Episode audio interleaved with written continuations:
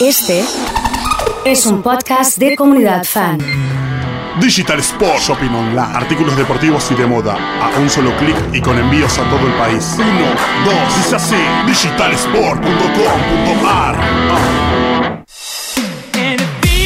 Le sacaron Antonio Ríos. Estoy viendo vis a vis. Bien, muy bien. Estás haciendo lo que están haciendo muchos de los argentinos. Está La primero, mayoría, ¿eh? está Sí. primero en la tendencia de lo que Netflix marca. Vamos a explicarle un poco a la gente. No, no es ahí, no hay demasiado chamullo, no hay como en la televisión la comparación entre el encendido y el rating, ¿no? Acá hay un- una fuente que es el cliqueo, es la cantidad de veces que entras y recibís como mínimo más de 20 segundos en una primera categoría, más de 30 minutos en una segunda categoría y cuando ves más de un capítulo en una tercera categoría. Todo ese combo tira una progresión numérica que te da como resultado que la gente que ve vis a vis en Argentina la ha puesto como número uno, como primera, ¿no? El algoritmo de Netflix, eh, a quienes vimos las temporadas anteriores, eh, indica que nos tiene que aparecer primera y que. Sí, te tiene que tiene tres, tres este, instancias. Una que te aparezca en las primeras visualizables Ajá. como posible repetición. O sea que buscan que si ya la viste, la vuelvas a ver, incluso cuando la terminaste de ver. Si viste temporadas anteriores, te la vuelve a ofrecer. Y si no la viste, te la recomienda cruzada con alguna que tenga con el género, con el dramatismo o con las actuaciones. Netflix explota muchísimo la actuación cruzada. O sea, alguien que te haya gustado o que haya tenido muchísima personalidad, trascendencia en alguna de las otras series para que la vuelvas a ver en esta serie nueva. Bien, como para tenerlo presente, porque la serie, al igual que las chicas del cable, es otra serie con las mismas protagonistas en la temporada número 5. Sí, eso es una cosa que, que, como decíamos recién, también tiene que ver con esto de las, de las protagonistas. Vamos a Vis a Vis en particular, es una serie que nace en el 2015 y es una serie que no nace de Netflix, Netflix la distribuye, nace de Fox. También ahora vamos a encontrar mucho de esto de producido en una productora, distribuido por otra y cruzado o vendido a una tercera. Son los nuevos negocios de, de la realización. No solo son no- los nuevos negocios, no se va a apartar, no, no tiene mucho para inventar Amazon o alguna de las otras plataformas para competir con Netflix. El modelo ya está, dio resultados, comercialmente una bomba, hay que explotarlo. En este caso es una serie que se emitió por Antena 3, que es una cadena muy pero muy importante a nivel nacional de España, y a partir de ese, de ese éxito relativo, porque increíblemente eh, Vis a Vis plantea la primera y la segunda eh, temporada casi casi seguidas, o sea, Sí, no hay, no hay sí, sí. diferencia.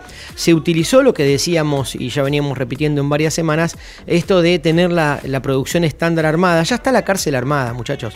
Vamos por la primera y la segunda, en la misma Volvemos a la clase anterior. Volvemos a usar, ya pegamos el uniforme amarillo, pegamos el nombre, pegamos los actores. Tenemos un arrastre muy pero muy importante con este cruce a partir de la protagonista de Maca. Entonces, a partir de eso se empieza a generar la segunda temporada y pegado, pegado, pegado ahí se empieza a promover la tercera temporada. También pongamos un poco en escena a la gente con respecto a, esta, a, esta- a estas megas producciones. Una vez que pasan la barrera de una cantidad de visualizaciones, el, el pr- el producto se convierte en un, en un producto de inversión para la productora. Fox asociada a, a Antena 3 en España y hacia Europa y hacia Latinoamérica empieza una campaña muy fuerte de marketing publicitario para instalar la necesidad, entre comillas, de la tercera temporada. Algo que no pasa con la cuarta, porque la tercera fue una bomba. La cuarta medio que vino Sí, ya que la tercera fue una bomba, hagamos la cuarta. Y sin la protagonista principal, una- un dato que no es menor. Sí. El, el contrato de la tercera y la cuarta se cae con respecto a la protagonista que entra en una especie de. No vamos a espolearla, pero de, de- de desaparición. Sí. No sé si necesaria, pero hasta justificable.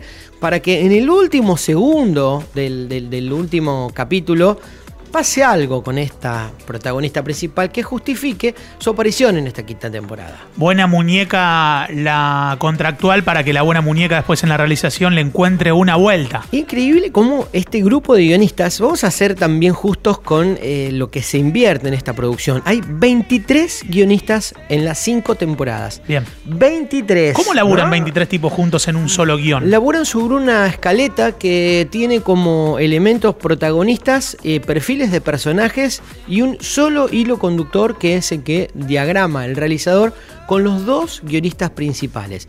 No significa que nadie pueda aportar a esa escaleta central, pero sí es una línea de relato que no tiene alteraciones y que todos van a sumar a esa... Ok. a esa pero con otro detalle. ¿Cuál?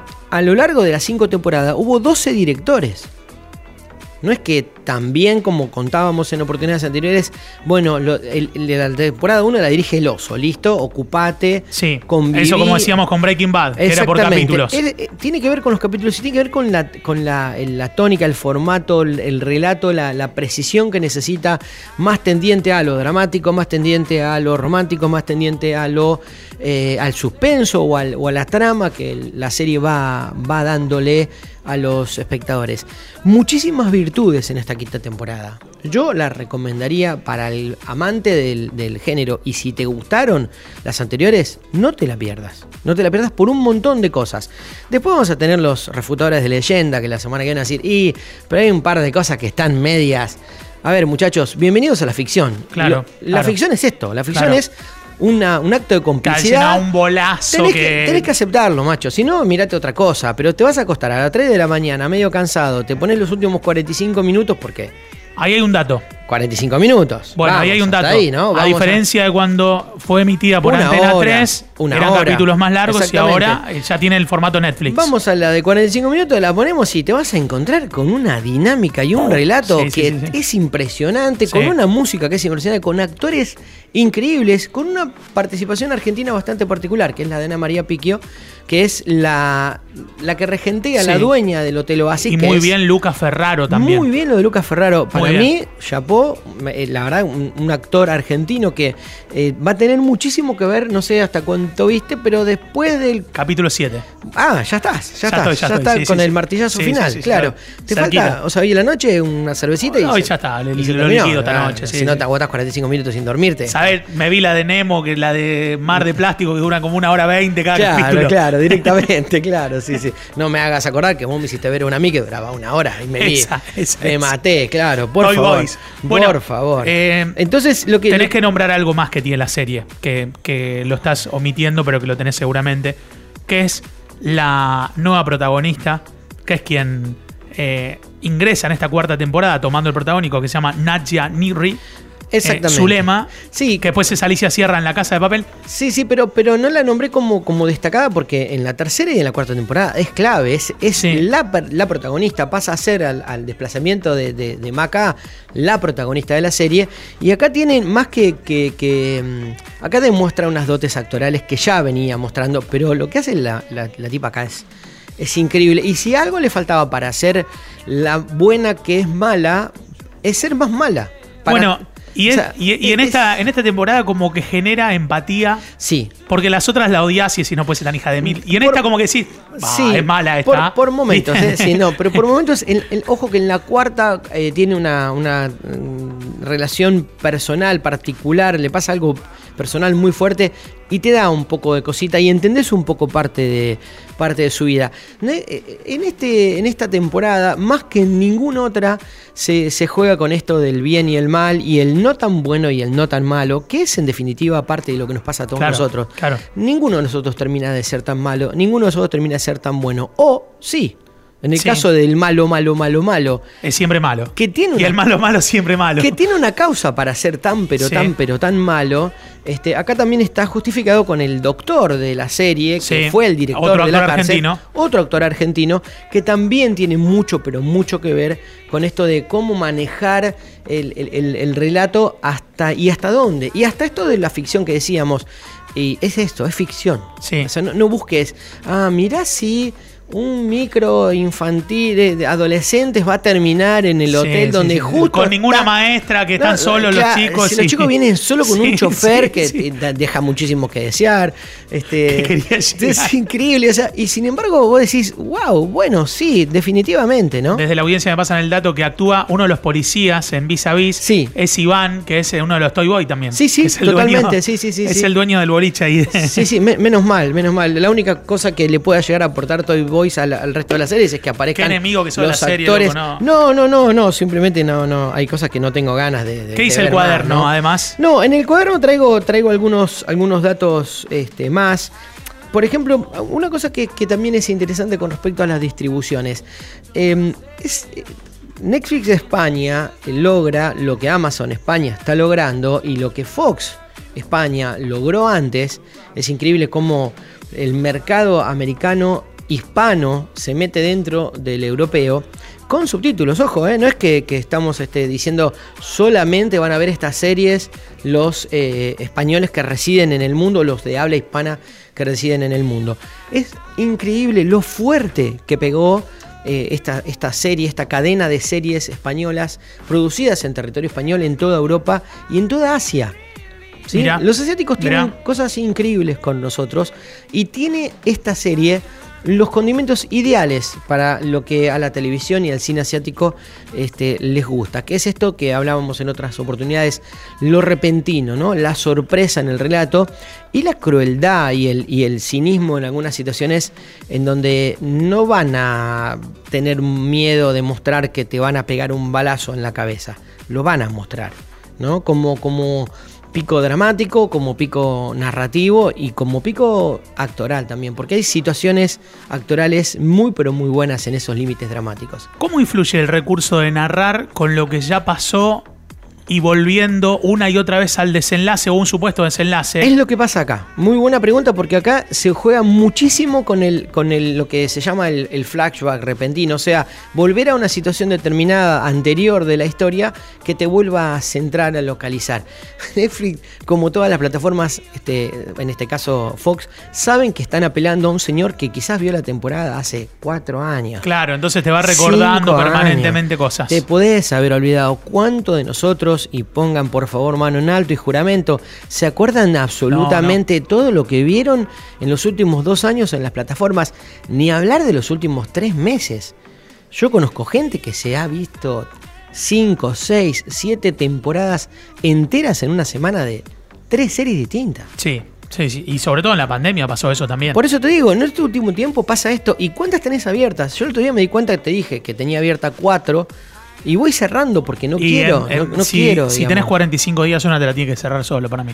No, no te la Yo tengo Walt, No. un soñador que me quedan nueve minutos, no la voy a ver nunca. No, no, tengo un documental de George, Ha- de George eh, Harrison también. Bueno, ahora hace, ahora hace dos meses que Netflix te da la posibilidad de que la saques de la, del historial. Ah, ahí está. Lo puedes sacar. Ahí está, ahí Sí, está. la puedes Porque hay sacar. gente que le genera.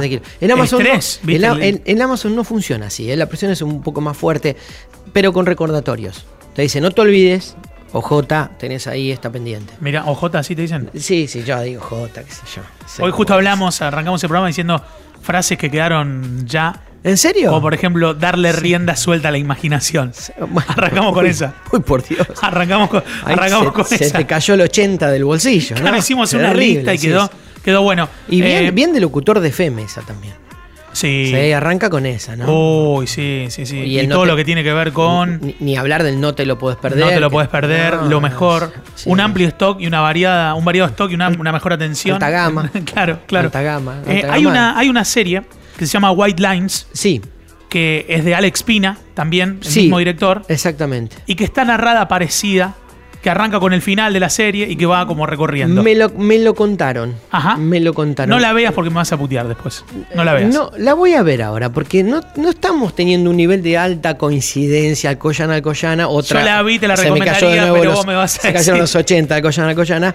Este, que, que, que otra vez este, nos puede tener en una diferencia de, de criterios como espectadores, ¿no? Eh, bueno, pero, pero mirala porque es del mismo director y quizás el director también encuentra una, una, una cuestión ahí. Eh, ¿Se quieren parecer a Tarantino estos directores? No, yo Cuando, creo que- cuando hay un, un bate de, de béisbol en la cabeza Sí. de uno y sale la sangre Yo- en slow motion y todo creo, eso. Creo que se, se quieren parecer a, su contemporaneidad. Eh, Hoy por hoy el relato Tarantino fue el precursor, por supuesto. Esta influ- influencia a todos ellos, sí, digamos. inf- lo que influencia es, es entender que hay un espectador que está listo y preparado y hasta disfruta de ver este tipo de escenas límite. Y estas resoluciones impensadas, ¿no? El martillazo ese o el golpe es como el golpe que recibe el espectador que en algún momento dice, oh, esto ya se está cayendo. ¡Pum! Le parte en la cabeza a un tipo por la Sí, mitad. sí, sí. En el medio de una escena en donde están hablando de me debes 35 dólares, ¿no? Entonces es, es difícil es esta, esta situación, ¿no?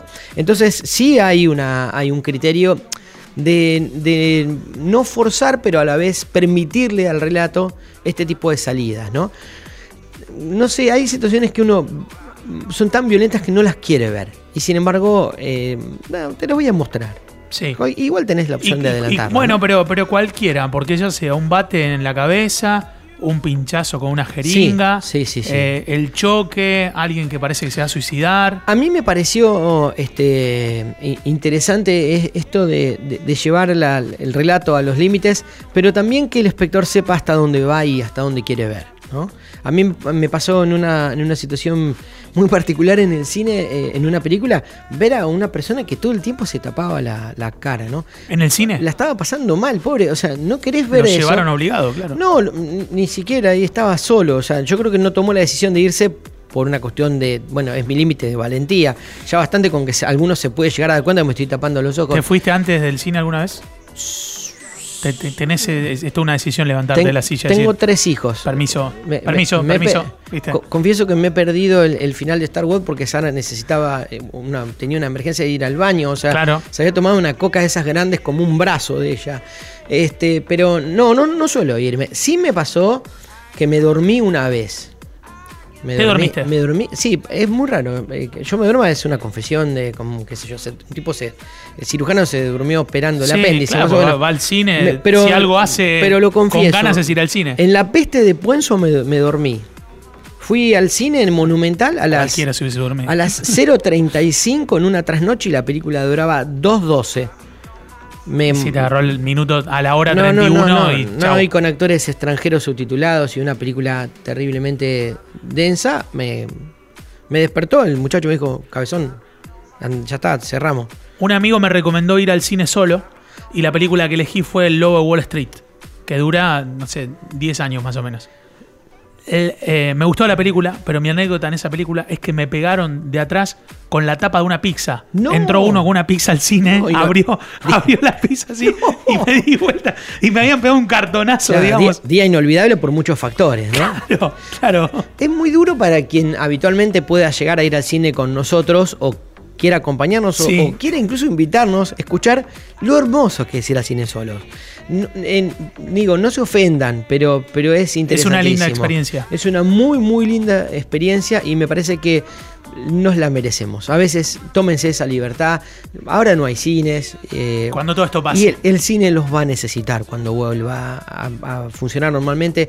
Y si vuelve con distancia, muchísimo más, porque va a haber habilitado un tercio de Sí, las plateas y, lo vamos a necesitar. Sonido así lindo. Es hermoso, sí, Eh, totalmente. Nos encontramos la próxima semana, ¿te parece? Sí, una cosita Por muy favor. chiquitita. Sí, por favor. No, las autorreferencias no me gustan demasiado, pero.